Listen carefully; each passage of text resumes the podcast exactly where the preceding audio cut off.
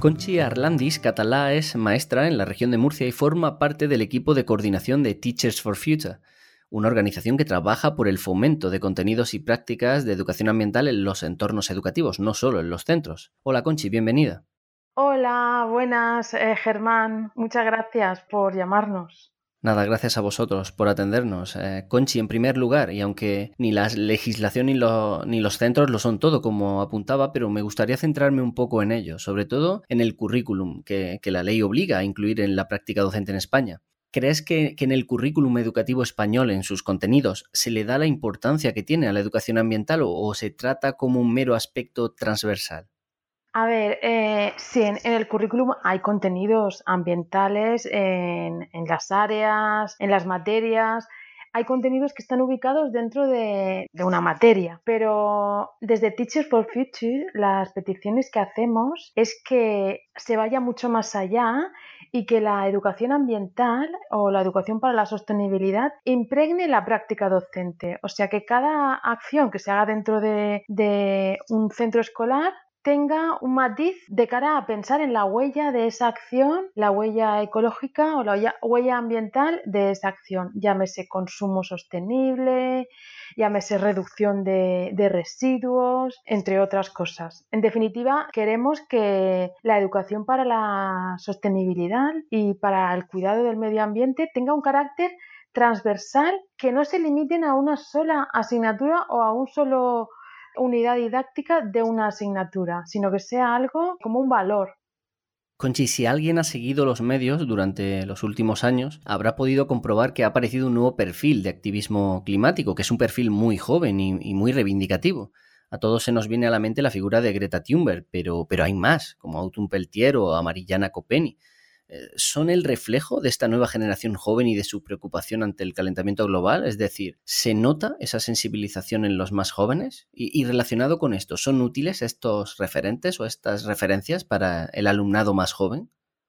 Está claro que el movimiento Global Fridays for Future ha marcado un antes y un después. La primavera climática del 2019 ha marcado un antes y un después en las acciones que hacemos tanto individualmente a nivel particular como las acciones que hacemos en los centros como los cambios legislativos también que se hacen en las administraciones. ¿Por qué? Porque la gente ha empezado a sensibilizarse un poco más, un poco más, o sea, nos queda todavía mucho. De hecho, tenemos aquí la Agenda de Desarrollo Sostenible, o sea, mm, los Objetivos de Desarrollo Sostenible que cada vez se acaba más el plazo y esto está aprobado desde hace, bueno, desde, desde el 2015. O sea, tenemos, hay unos objetivos que cumplir cuyo plazo cada vez es más reducido. Y parece que ahora, en el, en el 2019, afortunadamente, y gracias a personas, bueno, a la juventud por el clima, pues estamos empezando más colectivos a sensibilizarnos un poco más.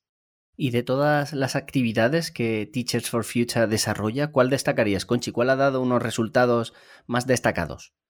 Este año eh, planteamos una programación que se llama 28.000 por el clima y en esa programación hay actividades que, bueno, a nivel particular, eh, algunos profes ya estábamos haciendo varios años y una de ellas, tal vez por el éxito es verdad que ha tenido, es eh, Recreo Residuo Cero. este programa que básicamente consiste en reducir el plástico y el papel aluminio a la hora del almuerzo esta actividad eh, la hacemos en colaboración con las familias, evidentemente, que son las familias las que preparan el almuerzo a sus hijos. Entonces, tenemos más de 650 centros inscritos.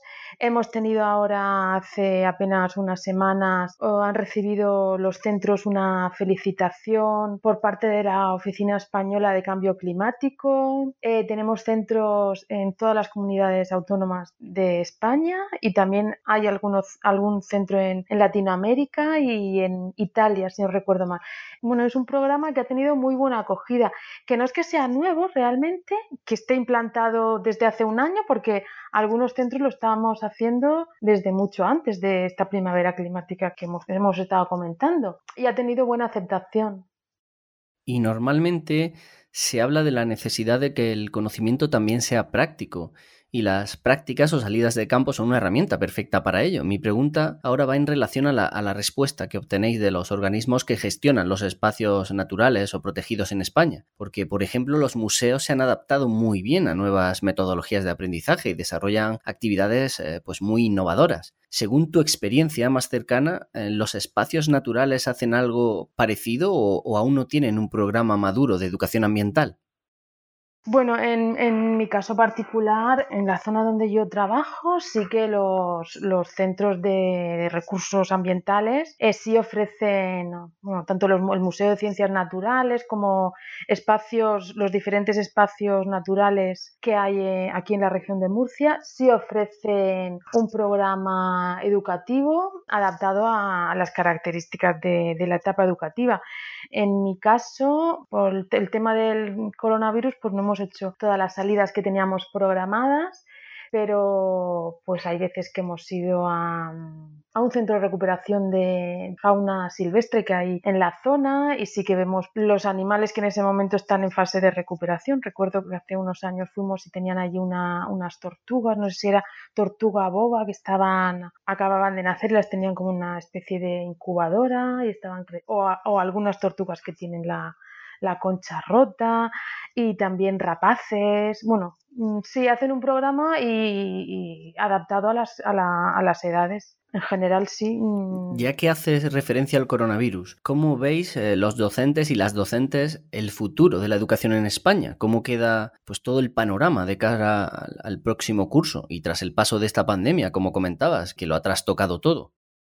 Sí, pues bueno, a ver, mm, realmente estamos esperando instrucciones eh, que garanticen un poco la vuelta a, la escuela con, las máximas garantías sanitarias, tanto para el alumnado como para el personal docente administrativo y auxiliar que trabaja en los centros educativos. Entonces, estamos a la espera de, que la consejería mm, nos mande unas instrucciones. Sí que es cierto que en determinadas etapas educativas es muy posible que sea inviable una enseñanza combinada de presencial y telemática, como se está oyendo. Y también es importante que se trate lo que ha ocurrido. Eh, ¿Qué ha ocurrido? ¿Qué es una pandemia? ¿Por qué ocurren las pandemias? ¿Qué podemos hacer para evitarla? ¿Para evitar que ocurra? ¿Para prevenir? En tres meses la mayoría de los alumnos lo han trabajado, efectivamente, pero hace falta como una reflexión colectiva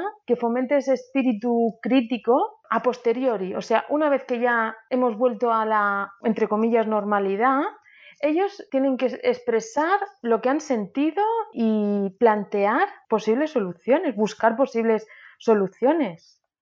Pues Conchi Arlandis, maestra y miembro de Teachers for Future, gracias por atendernos.